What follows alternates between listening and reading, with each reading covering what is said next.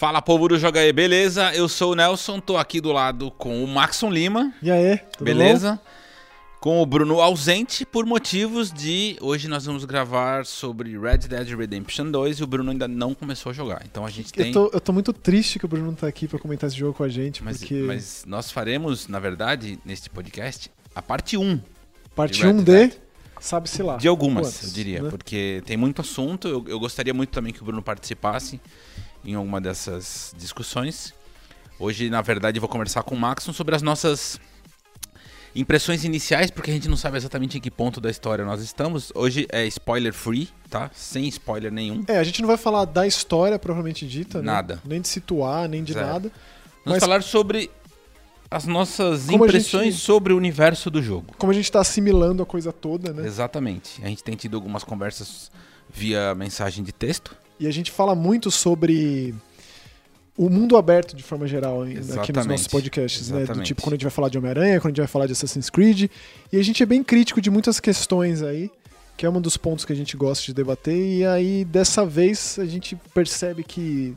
A gente chegou num momento drástico é. da, da indústria de videogames. Isso. Inclusive, foi uma discussão que o próprio Maxon uh, comentou e começou alguns podcasts atrás ele fez um comentário justamente sobre isso. Como seriam os próximos jogos de mundo aberto depois de Red Dead Redemption 2? Né? O, que, o que a Rockstar é, faria que causaria esse impacto nos próximos jogos? Porque até então, a Rockstar sempre é a, é a que lidera, né? a que pavimenta. Sem dúvida os jogos que vêm depois. Então eles criam aquelas características todas e as outras empresas depois seguem o, o, a espinha dorsal que eles desenvolveram e partem dali. É, a gente vive um marasmo na real que quando um jogo de super-heróis parece com um jogo de Grécia Antiga é um problema na, na, minha concepção assim, como jogador, como fã, como entusiasta, etc.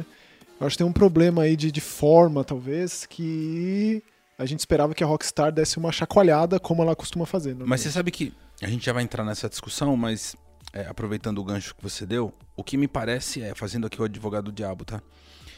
A gente falou isso, inclusive, no, no episódio em que eu, a gente conversou sobre a minha ida ao, a Rockstar lá em Nova York e tudo mais. É, como a Rockstar ela se autossustenta, né? Como ela, ela vive num universo próprio dela, tanto no sentido é, do desenvolvimento do jogo, quanto no marketing do jogo. Enfim, né?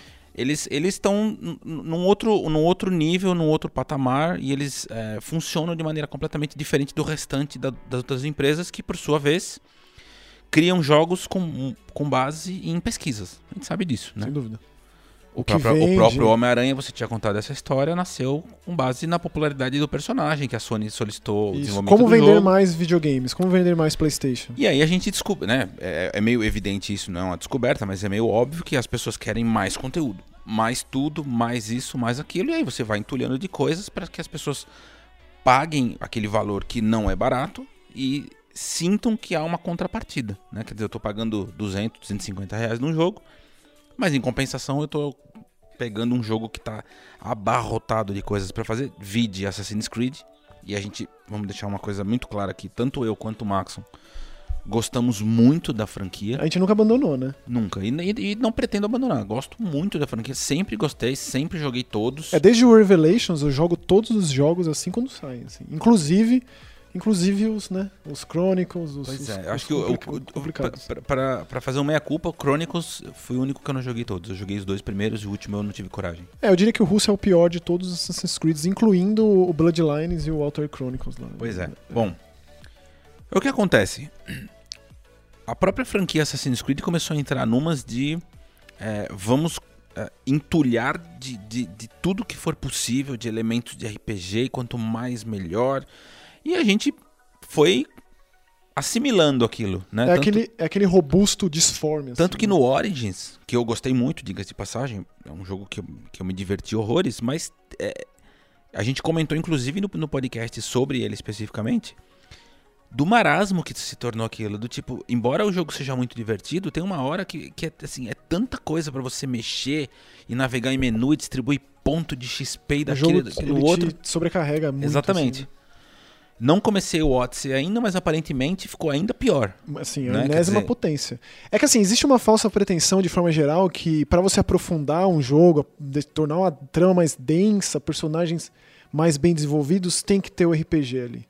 Tem que passar de nível, tem que ganhar XP, tem que ter árvore de habilidade. Talvez essa é a forma que grande parte dos desenvolvedores, especialmente de jogos grandes, vê como uma forma de você aprofundar mais seu jogo, fazer o jogo perdurar mais, estender mais. E aí a gente chega E aí chega no que a Red Dead Redemption 2. faz agora, que não existe nada disso. Absolutamente nada. O que existe, que é, por exemplo, você tomar um tônico que vai te deixar um mais resistente, ou você criar um nível de relacionamento maior com o seu cavalo, é absolutamente inerente à, à- à sua condição de personagem de jogo do que basicamente uma coisa matemática. Você não precisa pausar o jogo, vou distribuir um ponto no meu cavalo. Não existe isso. Aquilo é uma consequência de você estar correndo muito Exatamente. atrás de, sei lá, caçar um alce. Ou de você estar passando uma escovinha na crina do seu cavalo. Não é que você vai levar uma mulher que pede uma carona até a casa dela e descendo de lá você vai passar de nível. Essas coisas que são. É, é- é forma e formato, não conversam entre si. Que é uma coisa que vem de RPG de mesa, né? O RPG sempre tentou ser, ser transpassado para o RPG digital de muitas formas diferentes. E eu digo isso como um grande fã de RPG japonês, que ainda é um dos mais sei lá, intragáveis por muita gente, né? Um que é mais, assim, matemático impossível.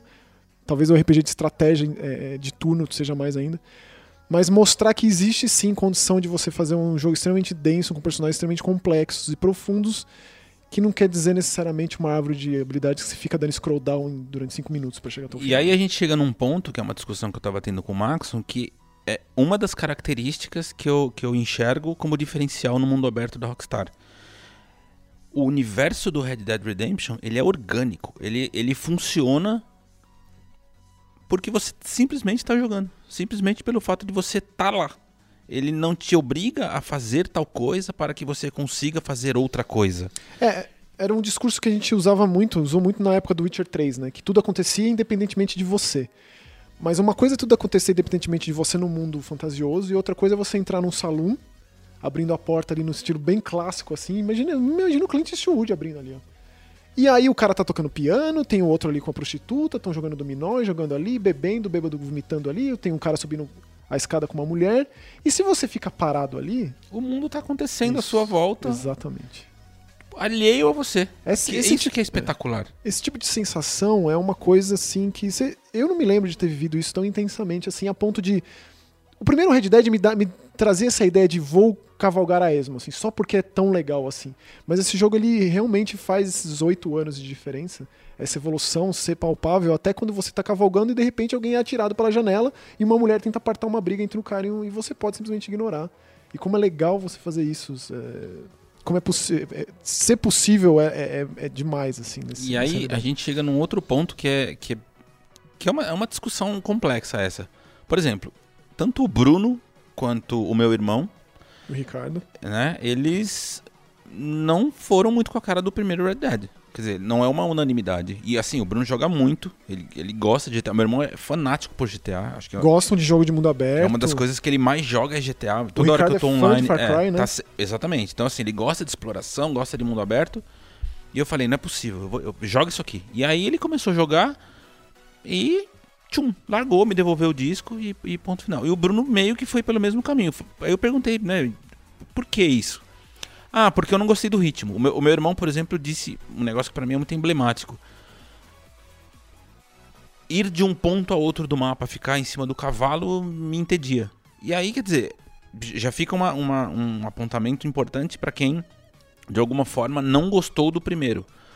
É, eu acho muito difícil, mesmo com todas as qualidades que a gente vai apontar aqui daqui a pouco, que você goste do segundo. Porque o ritmo do jogo ele é dife- di- diferente de um GTA, por exemplo. Enfim, é, não se trata única e exclusivamente de você ir pra missão A, concluir a missão A, vai pra missão B, concluir a missão B. Não. Tipo, que, quando, quando que eu vou abrir o Fast Travel, né? Viagem rápida, porque. Tipo, Se você se- não se é- exatamente, se você é esse tipo de jogador que tá mais preocupado em ir rápido pelo mapa, certamente não é o jogo que vai te agradar. Porque navegar pelo mapa é uma coisa muito legal. E, e aí a gente chega num outro ponto que eu tava conversando com, com o Maxon também, como é antagônico com os outros jogos. Vamos usar de novo Assassin's Creed como exemplo. De você abrir o mapa e não ter nada no mapa. Nada. É, Tem- na minha opinião, eles foram muito felizes nessa decisão, porque é, o mapa não é pequeno, Porém, ele vai te dando em doses homeopáticas, né? Ele, do- ele dosa. Ele não sobrecarrega. Ele, ele incentiva a sua exploração ao invés de tornar a exploração fardo. Tipo, Exatamente. Quanto mais, tipo, é mais é muito, é maior, é gigante. Não. Ele vai te dando e cada pontualmente onde você precisa ir. E é legal você explorar aquela parte nova do mapa, justamente porque ele sabe te- de uma maneira assim ponderada, né? Te, é, te conduzir, com né? parcimônia e apresentando não só ele- mecânicas de jogo, mas também elementos do mapa, a ponto de que é legal você sorver aquele ambiente do tipo, você tá cavalgando, é impossível, ou acho que quase impossível, você não querer investigar o que, que é aquela casa que surgiu Que ali. tá no meio do mapa, Especialmente se solta. tiver durante uma tempestade, assim, né, torrencial, e você vai ali. E aí, essa exploração que é macro se torna micro, e até quando o jogo afunila para uma exploração de uma casa, que você começa a perceber como o nível de detalhe é exacerbado. É, é assim, assustador. É, assustador Ele você... abrindo a gaveta e você achando aquela carta do cigarro, ou você achando uma carta de suicídio de um membro de uma seita que tá todo mundo morto ali. E, e detalhes, são, são detalhes que estão ali é, no jogo que você pode absolutamente passar batido se você quiser simplesmente fazer a história central. E, e é isso que eu acho muito legal. O jogo não te obriga, como Assassin's Creed, por exemplo, a, a ter que é, fazer as missões paralelas, porque você tem que ganhar XP, porque você precisa evoluir. Caso contrário, você fica impossibilitado de avançar na história, porque você vai ter confrontos lá na frente que são absolutamente impossíveis vai de, dar- de serem se deparar com uma vencidos. caveira vermelha. Na verdade, a gente não quer desmerecer, Não tô diminuir de novo. Assassin's Creed Re- falando. repetindo, eu adoro Assassin's Creed, é, é assim, de, de paixão mesmo. Mas só é legal existir alguém que vê isso com um senso crítico e tenta diferente. E tenta, talvez, dar um passo pra frente que é. Eu acho que não são, pelo menos, uma, é uma cavalgada pra frente que o, O que eu, Red eu, Dead faz. eu assim, acho que o mas- que eu quero dizer também é o seguinte, que Assassin's Creed seria bom sem esse tanto de penduricalho também, entendeu? Sem, sem essa Como já foi, né? Exatamente. Os, ini- os iniciais da, da- da- Pô, você pega o arco do Ezio, era, era pé no chão. Bem E era muito divertido. Sempre foi muito divertido, sempre foi muito envolvente. E não necessariamente tinha esse tanto de coisa assustadora que te obrigava a fazer as coisas. Eu, eu acho que quando entra o lance da obrigação, é que você entra num terreno meio pantanoso aí. É, mas é engraçado falar que a gente. Acho que dá pra concluir desse nosso discurso aqui que dá que precisa de uma enxugada em Assassin's Creed de uma forma geral, assim, né? Tirar muitas arestas e dar uma boa parada. Não quer dizer que isso que vai ser tirado é de qualidade ruim. Quer dizer que na somatória não acrescenta muito, né? Então, isso assim, não quer dizer que o Red Dead Redemption, não, não, não- do Redemption 2 não tenha mais, ou não tenha mais conteúdo que isso. Muito pelo contrário, mas é, talvez seja a forma como é apresentado Exatamente. e como é inerente àquela realidade, Exatamente. especialmente, não é? Que você é natural você dar uma cenourinha pro seu cavalo ali, Pra você criar um agrado com ele e você conseguir uma manobra nova. E você não dá porque você tá pensando no XP. Ou não tá pensando É, no elemento sur- survival que tem no Red Dead Redemption 2. E eu nunca pensei que eu fosse gostar de chegar no acampamento à Eu- noite, exa- dormir, exatamente. acordar, tomar um café, passar brilhantina no meu cabelo Exatamente. e, E, pe- vamos e perceber que isso reflete no desempenho do teu personagem. Isso, é muito legal. Se você fica sem dormir, você conclui uma missão de madrugada, que às vezes ele te obriga a voltar pra Ele fica meio bêbado de sono. Fica. Eu fica- fiz isso porque eu não tinha percebido, então, até, até aquele momento, a necessidade de dormir. E a necessidade, assim, não é que o jogo vai te obrigar e você fica impossibilitado. Não é isso. Mas você percebe que o cara tava cansado. E ele tava cansado. Tipo, eu tava andando, ele, ele parava, aí ele, ele, tipo, caía um pouco com a cabeça, assim, sabe? Quando a pessoa tá meio já É, tipo, sonolenta. É um nível de imersão que vai além da perspectiva de câmera. Porque tem muita gente que diz né, que a primeira pessoa coloca você na, pele, na pele do personagem, a terceira pessoa faz com que você crie um vínculo com o personagem. Você pode fazer o que você quiser, você pode jogar o jogo inteiro em primeira pessoa, você pode jogar em terceira pessoa com a câmera mais afastada, né? Mas a imersão é de você sentir. Você não se sente o Arthur ali, mas você sente que você tá, pelo menos, do lado dele ali o tempo inteiro, como se fosse uma presença invisível. E isso é inacreditável, porque é como se o gameplay, a proposta de controle, de mecânica de jogo, evoluísse junto com com o gráfico, com a parte técnica. Porque a gente pode falar uma hora inteira aqui só da relação dele com o cavalo, e que é inacreditável. Mas seria injusto a gente não falar de toda a paisagem sonora, de áudio, de todo o gráfico, de- dos diferentes biomas e. A gente tem até So- so- aqui. sobre, o- sobre o cavalo, eu preciso contar um caos. Diz aí. Caso você tenha caído de paraquedas agora, digo-lhe que existe permadeath pro cavalo, tá? Então assim, o jogo faz com que você crie esse vínculo com o teu animal Porque ele é um. Ele é, ele é uma ferramenta, de fato, né? Enfim, no Velho Oeste. É, vai- o, o primeiro jogo era bem mais superficial que isso. assim. É. É, Você não evoluía o cavalo, existiam cavalos diferentes, existiam os cavalos do, selvagens que você domava, cavalos mais rápidos, mais robustos e tal. Mas você não chegava ao ponto de personalizar a cela, cada detalhezinho, é, o tipo de crina, como é a crina, se é curta, o rabo, e dar nome, e etc, etc. Bom, estava eu então cavalgando ali. E aí eu não reparei, eu tava, eu tava, eu tava até falando pro Marcos, parecia como se fosse uma serra, digamos assim, né? um, um- um penhasco, mas estava tranquilo. E eu não reparei que na curva do penhasco tinha uma espécie de, de um, um ba- um barranquinho, Um que começava um, assim. um, um declive. E eu passei ali com o cavalo e ele, cara, ele escorregou. Foi, é- é- foi exatamente isso que aconteceu. Ele escorregou. Nossa, E fomos os dois barranco abaixo e ele caiu e quebrou o pescoço. rapaz. E aí eu fiquei em choque, porque você. É, você tem um remédio de cavalo, né? É, qu- quando ele se machuca, no meu É. caso foi morte instantânea. Ele simplesmente quebrou o pescoço, ficou o corpo pra um lado com o pescoço virado ao contrário. Nossa. E aí eu perdi meu cavalo, É, entendeu? assim, é, qual foi a lição? nossa. Tome cuidado a partir de agora. Agora eu quando eu tô cavalgando, eu presto muita atenção de tô colocando o pé, entendeu? Porque Que qualquer demais. deslize, você perde o bicho, ponto final, cara. Não tem volta. É, a minha história com cavalo não é necessariamente com cavalo, porque eu tô cuidando tão bem da minha, da minha égua lá, que eu peguei que parece tipo. Ela é demais, assim. Eu criei um- uma, uma ligação muito grande com ela, mas eu fiquei tempo demais com, com o cervo, o corpo inteiro do cervo, porque assim, além de você poder esfolar o bicho, e é outra questão que talvez, já que a gente citou o Bruno e o, e o Ricardo, que talvez eles esse ultra realismo seja problemático, né? Do tipo, você vai checar um personagem caído no chão, ele pega e vasculha o bolso do cara. Você vai esfolar um bicho, ele esfola o bicho. E se o bicho é um urso de 500 quilos, vai demorar um pouquinho ali pra ser Vai esfolado. demorar e, pra- e a pele pesa. Exatamente. E aí eu peguei esse bicho e você tem a opção de esfolar, levar a carne, levar a pele ou levar o bicho inteiro. E aí eu tinha conversado com o açougueiro e vi que talvez ele tinha interesse no bicho inteiro. Só que eu esqueci o bicho lá e ele foi meio que apodrecendo. E aí uns, um- uns coiotes vieram atrás de mim e aí eu percebi o comportamento do bicho. Porque não basta ter, tipo, dezenas e dezenas e dezenas de dezenas de 150 animais, quase. Eles têm o seu comportamento. Do tipo, esses. Tava meio de noite, eu ouvi o uivado e aí eles me cercaram de uma maneira que eu fiquei não tem- cercado de, gato, de Você não verdade. tem pra onde ir, né? Isso. E o cavalo ficou assustado. Por mais que eu tivesse uma relação boa com o cavalo, ele se assustou E ele se assusta a ponto de te e ele me derrubar. derrubou. É. Isso. Ele me derrubou. E aí eu percebi que o cheiro da carcaça que atraiu os bichos. Né? E aí a gente leva no, no- no processo de caça. Você falou do cheiro. É.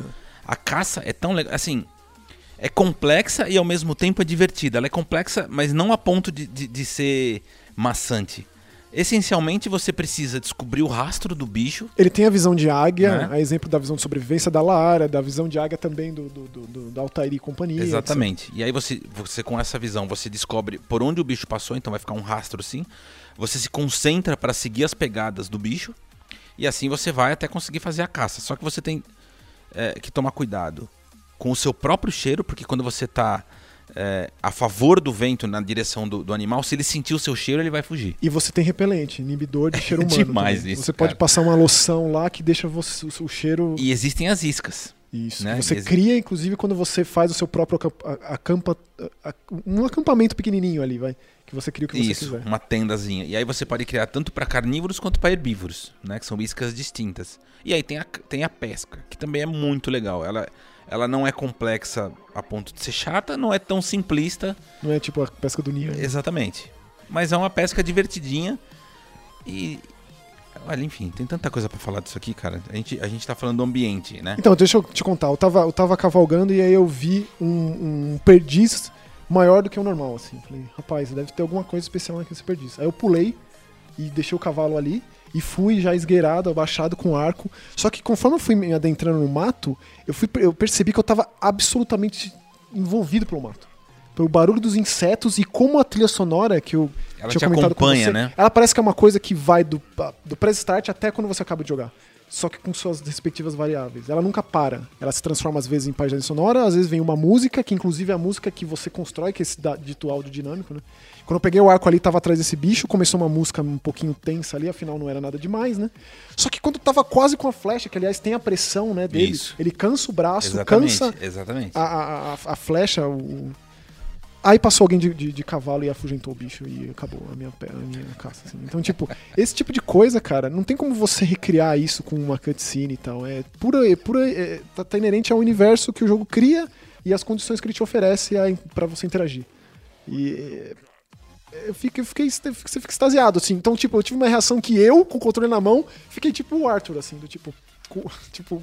Meu É, aconteceu uma coisa muito semelhante, que assim, eu, eu tava caçando um- Eu acabei de falar, era um alce. Eu tava caçando um alce, eu tava a meia hora atrás daquele bicho, indo atrás do rastro e tudo mais, bem devagarinho, esgueirando e coisa e tal. Quando eu consegui me aproximar num- numa distância que, que eu fosse capaz de acertar a flechada, apareceram os caçadores de recompensa, porque sim, você é caçado à medida. de- Dependendo das suas atitudes na- nas cidades que você passa, você vai sendo. eh, se tornando um- um- uma cabeça prêmio. É, é né? tem- e, e essa premiação vai aumentando. Porque você, Né? você, apesar de você ter uma personalidade muito marcante, né? Ele é um fora da lei, você não pode fazer nada pra evitar isso, você não pode querer escapar da gangue do Dutch, assim, você não pode fazer isso.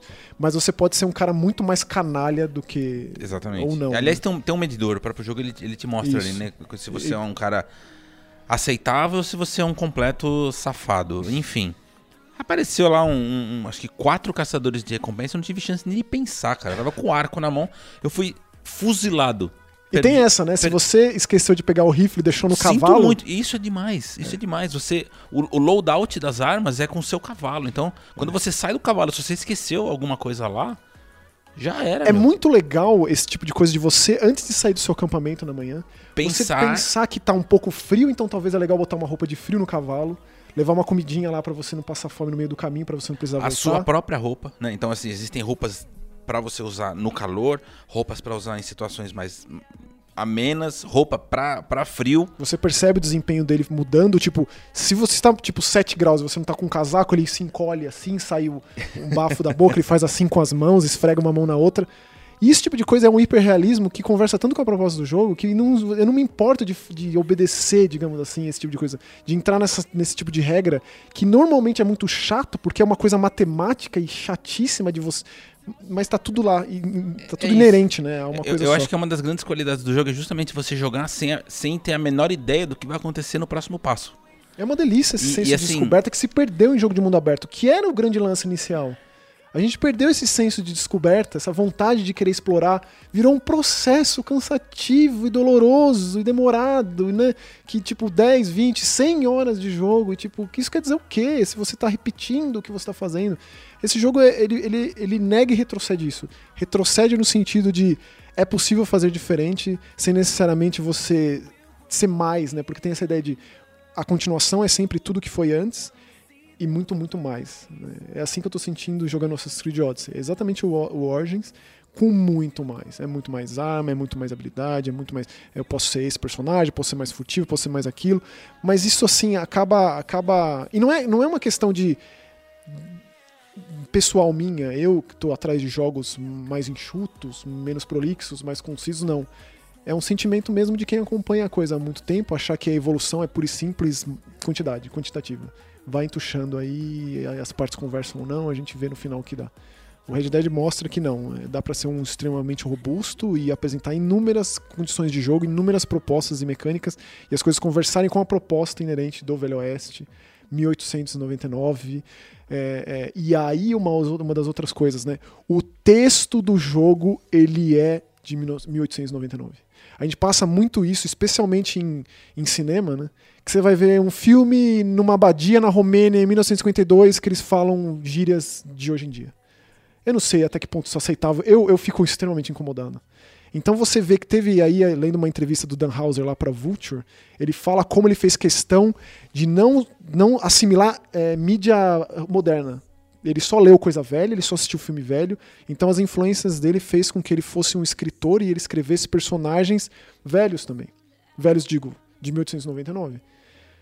E assim, é, é, é isso, cara. É como se as, as partes elas conversam tanto que coisas extremamente problemáticas a gente fala tanto aqui, né? Tipo, a gente detesta jogo de sobrevivência, né? Eu falo isso É, por eu, mim, por você, eu, pelo eu Bruno. odeio do do fundo do meu coração. Ter que dormir, necessidade fisiológica, é chatíssimo, E mas isso- tá e- tudo e- nesse tá- jogo. Então, e tá provado que é possível ter possível. sem tornar o, o jogo um fardo. É possível.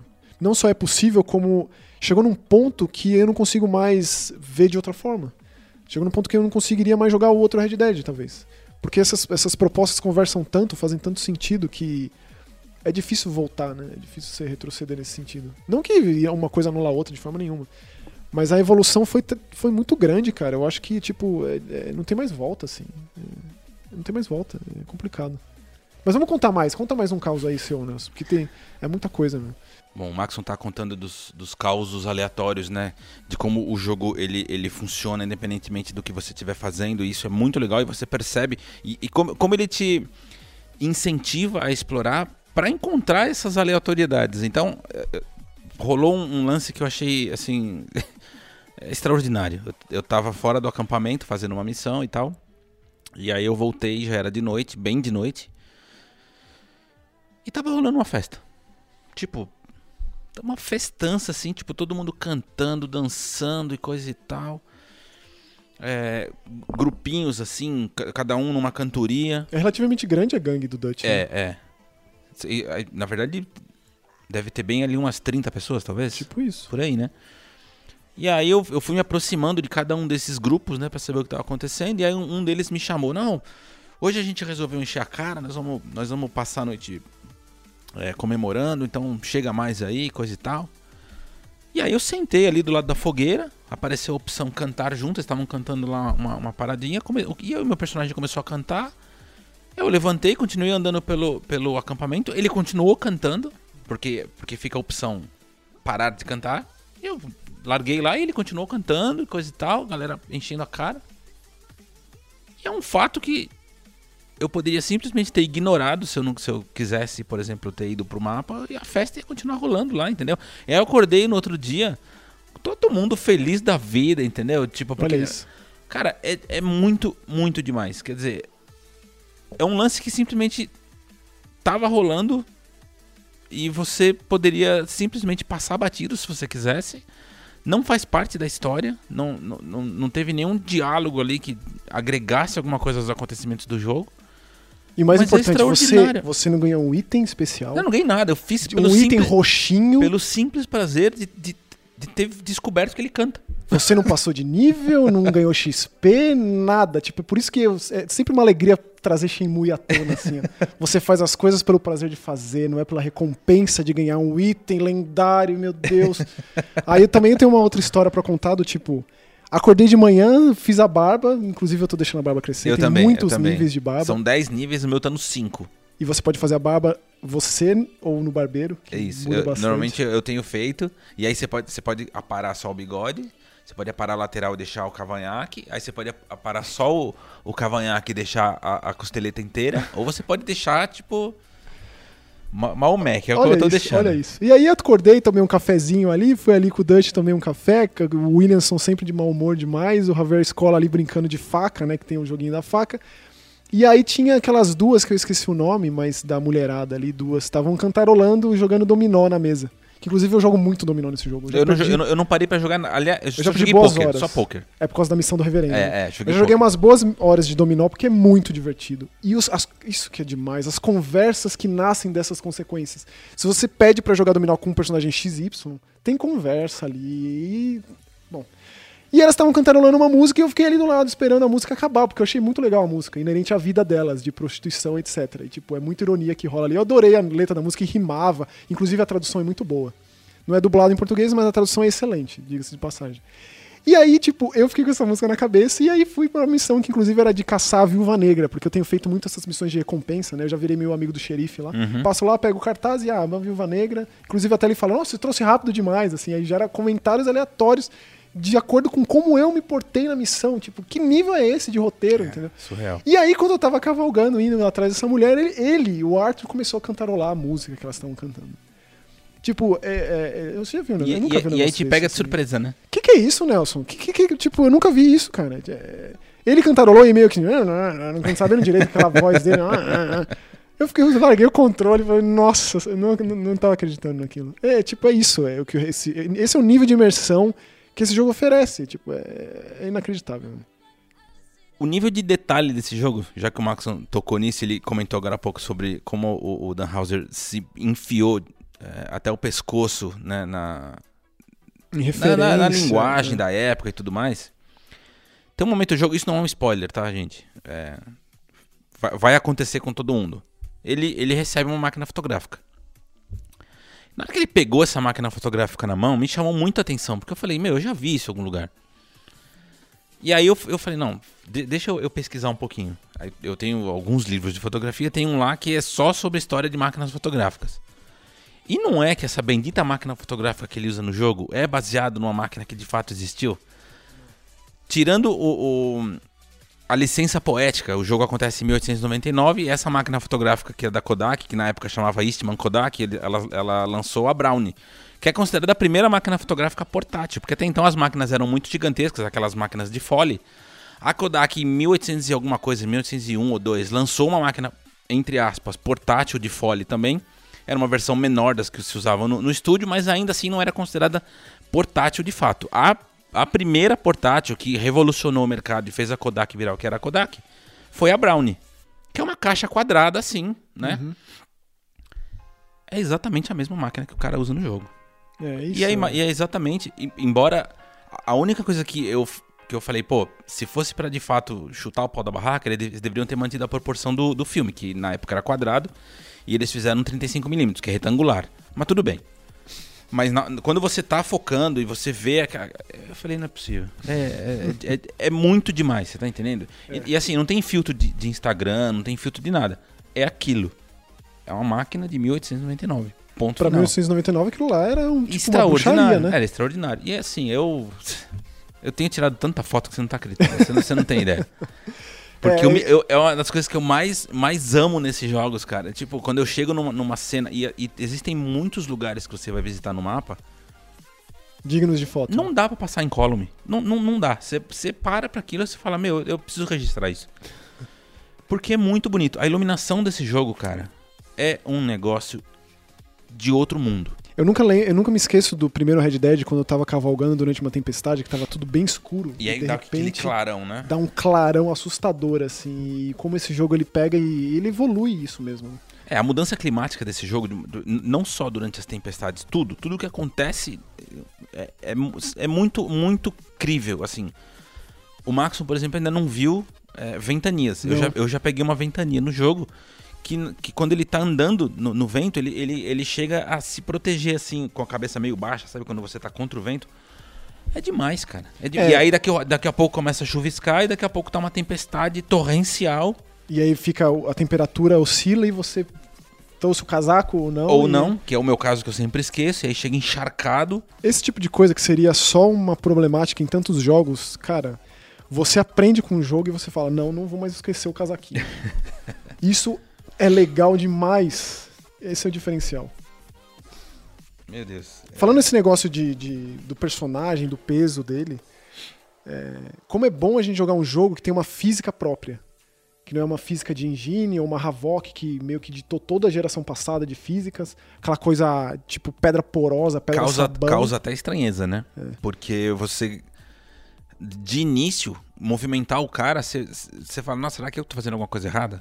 Ele tem um peso, assim, é, é, meio que sem precedentes. Assim. O personagem ele tá fixo assim no chão, que é uma coisa sólida. E aí pra andar tem aquele processo, né? De Isso. sair da inércia e começar a se movimentar. E Isso. quando você tá correndo e vai parar, ele não, não vai estancar, não estanca. Não é uma resposta imediata, mas ao mesmo tempo que isso não é um problema. Não quer dizer que no controle não é preciso. Você sente que vo- o seu controlar ali gera uma reação, uma ação e reação naquele personagem que tem o peso próprio. E isso justifica, inclusive, o, o que eu falei que aconteceu com o meu primeiro cavalo. Foi mais ou menos isso. Veio daí, Tipo, né?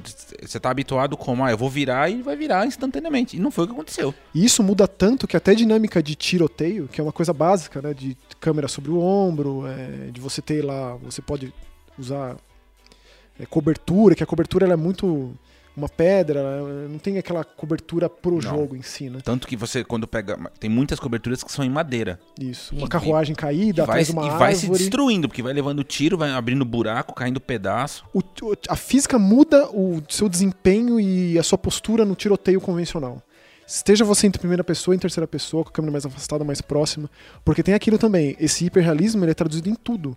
Desde checar o personagem até o cara que tá agonizando ali, pedindo pelo amor de Deus me salva, que é um tiro que você deu na perna dele, por exemplo. E, e aí você tenta corresponder à postura do Arthur e vai dando, matando todo mundo mesmo. E, é- e isso tá inerente a tudo, tipo, é, é o peso da física, você investigar um- uma, uma, casa, uma, uma cabaninha, um, um celeiro e abrir uma gaveta, um armário, Que- ele fumar é, um o- cigarro. O, o- o processo de abrir a gaveta é também impressionante, né? Porque não é que a gaveta faz aquele movimento automático, você vê ele fazendo a força de puxar a gaveta. É engraçado gaveta. porque a estranheza inicial desse peso das coisas, é, ela é pros dois lados, porque depois de um tempo você se acostuma tanto que se você Exatamente. volta para algum outro jogo que exatamente. usa essa física convencional que a gente tá Né? acostumado, E de quando, quando ele Engine, pega um corpo, né? Você vê que ele pega de fato, ele faz aquele movimento de. Ou, ou um, um animal abatido, Isso. tipo que ele joga pra cima do, do, do ombro assim, você vê que o bicho cai. Isso. Inclusive, eu tava comentando isso com um amigo meu nesse final de semana, num prazo de alimentação do shopping. E não pode falar, é tipo, complicado falar esse tipo de coisa em voz alta, que você pega um cadáver e é prazeroso jogar ele no chão. Cuidado. Mas o peso do cadáver caindo, assim. É, é- E, é e- e- você sente isso muito bem também durante as brigas, né? Porque acontecem muitas brigas. porradaria, né? Você sente o, o peso na hora que você dá o soco e na hora que você leva o soco. É muito legal como você apanha nesse jogo. Porque não é preciso, se você aperta o botão de defesa na hora certa, não quer dizer necessariamente que ele vai fazer aquele movimento. Exatamente. Porque te- tem, tem ele levantando o braço. ali. Exatamente. É, tipo, esse tipo de coisa é, é, não quer E- dizer E, olha, eu, eu apanhei, viu? É demais, porque não é que o controle é impreciso. O personagem não, não tem uma resposta imediata. Ele não é um super-herói. A gente tá acostumado a super-heróis, né? Só dá um poder trepar em tudo que é coisa nesse jogo. Já me dá uma liberdade, um senso de liberdade. É engraçado, né? Porque quando você é, é, é, tira essa liberdade exagerada, parece que você tá mais livre ainda no jogo. Eu não, não sei explicar, eu teria que pensar mais sobre isso. Mas é um lance anti-Bethesda, anti-Bethesdiano, assim. Aliás, você já levou capote é, de bater o cavalo em algum lugar? Não. Eu levei dois. Um eu tromei de frente pra uma árvore, porque o idiota achou que ah, só uma árvore, né? ele vai, ele vai.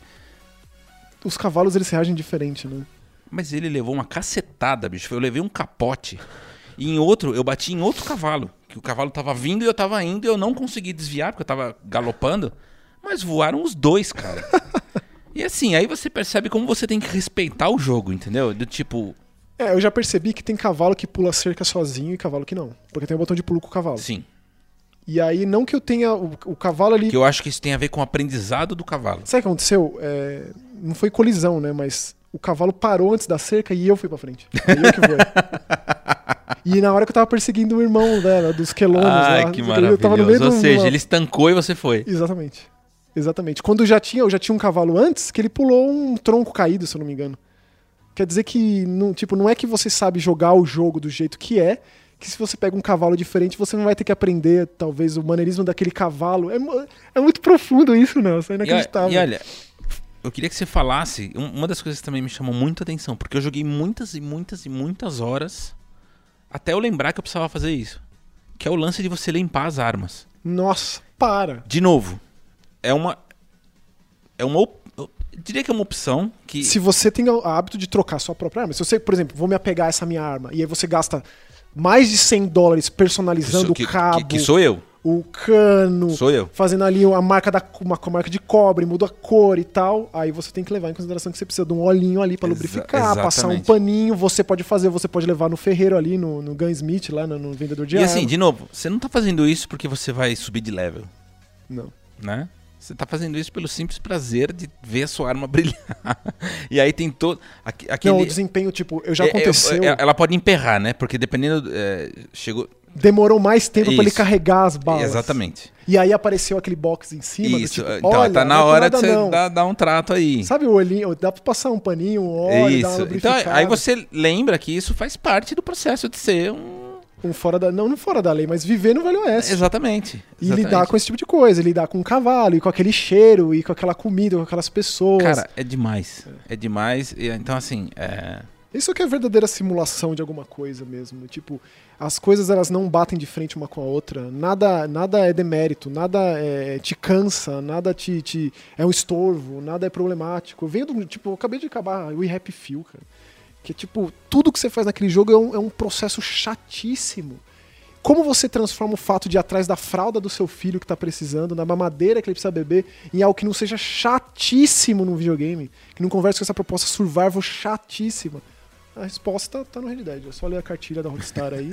A palavra de Dan Houser da Rockstar tá ali pra todos lerem, aprenderem e nunca repetirem os mesmos erros, ou pelo menos entender o que talvez não seja tão interessante assim na sua proposta de jogo. Eu acho que é uma bela lição de casa, eu diria. Exatamente. E essa aqui foi a nossa primeira discussão relativa a Red Dead Redemption. Tipo, dois dedos d'água, assim. Não, não falamos sobre história, porque só falaremos disso depois de terminar o jogo. Uhum. É, certamente outros tópicos vão aparecer à medida que a gente for jogando, porque tem muita coisa para ser explorada. Eu, tenho muitos personagens que estão aparecendo ainda que, eu, que eu, eu nem fui atrás de saber qual é o, o background deles. É, a gente pode fazer da história e dos personagens. Exatamente, porque tem. Cara.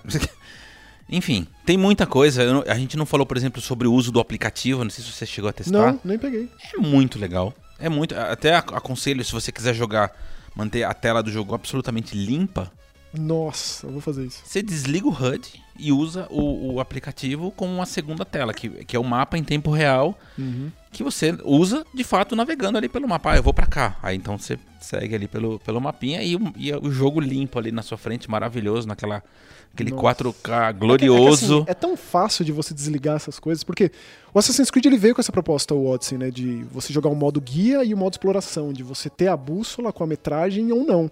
E aí você tem todas aquelas perguntas que você faz para os NPCs para eles te guiarem para onde você precisa ir. Esse jogo traz isso, mas é facinho de você mudar isso. Segurando para baixo ali, você aumenta a bússola, transforma, transforma o GPS numa bússola, tira o negócio. Tem todas as opções possíveis desse tipo de diretriz de um jogo de, de mundo aberto, que também é uma outra questão que a gente fala muito aqui, né? Desse GPS de, de jogo de mundo aberto. Também a gente pode fazer só um sobre isso, ou desenvolver mais num pós-mortem do jogo, assim, depois que a gente terminar tudo, sei lá. E aliás, falando em, em detalhes que o Maxon comentou agora, é só, só um, um breve comentário. O jogo chega ao ponto de te permitir ajustar até, caso você use um sistema de, de som é, 5.1, enfim, ele te permite ajustar inclusive a distância que as suas, suas caixas acústicas estão de você. Olha isso, cara. Eu, eu nunca tinha visto isso num jogo. Porque isso influi no- na altura do diálogo, no, no surround, no, enfim, é- meu, é muito demais isso, entendeu? Demais. Tem, tem o ajuste de HDR, a gente tá jogando no Xbox One X. É, tem essa, né? Xbox One X 4K 60 quadros. Tipo, É um negócio surreal. É, É, surreal, surreal. Último É. comentário meu aqui. Eu pensei que as expressões faciais do Uncharted 4 fossem uma das mais impressionantes que eu já tinha visto, só que nesse jogo é mais. Suplantou, né? Tipo, um NPC ele tem uma expressão facial, tipo um NPC de quantos NPCs tem Valentine ali no começo. É... eu, assim, esse jogo em uma palavra é desonesto, eu diria. É, é, eu acho que a Rockstar criou um antes e depois de Red Dead Redemption 2, é isso. Então, se você, de novo, gostou do primeiro, eu tenho absoluta certeza que você vai amar de paixão o segundo. Se você, por algum motivo, não gostou do primeiro, porque o ritmo dele não te agradou e coisa e tal, honestamente falando, não sei se você vai ser convencido no segundo, mas se tiver a oportunidade de experimentar, pode ser que você se surpreenda, porque pelo menos do que eu joguei até agora, eu tô com aproximadamente 30 horas, 25, 30 horas de jogo, não sei quanto o Maxon tá. Não, não, acho que menos, um pouco menos, porque eu tô no final do segundo capítulo, você tá no terceiro, né? Tá, então você deve ter com umas 20 horas, digamos assim, Por chegou aí. chegando em 20 horas. Por aí. Né? Tem muito mais pela frente. é, depois que eu terminar, eu espero que o Bruno jogue e a gente consiga fazer uma parte 2 ou de repente uma parte 3 aqui, explorando ainda mais esse mapa magnífico de Red Dead Redemption. Acho que tem muito assunto ainda para ser tratado aqui. Lembrando, se você estiver no YouTube, deixa aquele like se curtiu o vídeo, comenta que é muito legal porque a gente participa da discussão. Se você estiver jogando e tiver algum parecer sobre aquilo que a gente falou agora, deixa nos comentários que a gente costuma trocar ideia. E ó, quando, eu- apare- quando aparecer o Mask Horror ali sou eu, tá? é, o Mais Que Horror é o Maxon, do canal Mais Que Horror. É, a gente sempre participa, o Bruno também sempre responde, coisa e tal. Ah, pra quem estiver ouvindo o podcast também quiser nos seguir no Twitter, a gente deixa as descrições ali no vídeo do YouTube, mas também, é, só lembrando, é Maxon Lima, Arroba Maxon Lima. arroba Nelson Alves JR, arroba Bruno Arruda. E um lembrete muitíssimo importante, para quem usa Android, celular Android, a gente lançou eh, semana passada, então a gente tá na semana. Que semana? Agora, dia 28, a gente tá gravando. Vai sair no Halloween? Perto do Halloween, né? Halloween. É, então, na semana anterior do, do Halloween, a gente lançou um aplicativo do Joga E, que é bem legal. É um aplicativo é, enxuto, prático, para te organizar na hora de procurar os nossos vídeos no YouTube ou quiser só ouvir o áudio do, do podcast. Tem lá o endereço das nossas redes sociais. É bem pequenininho, gratuito, tá? E para quem habilitar vai receber é, notificações para quando a gente tiver conteúdo novo disponibilizado. Beleza? Então ficamos por aqui. Valeu. É isso. Tchau. Tchau.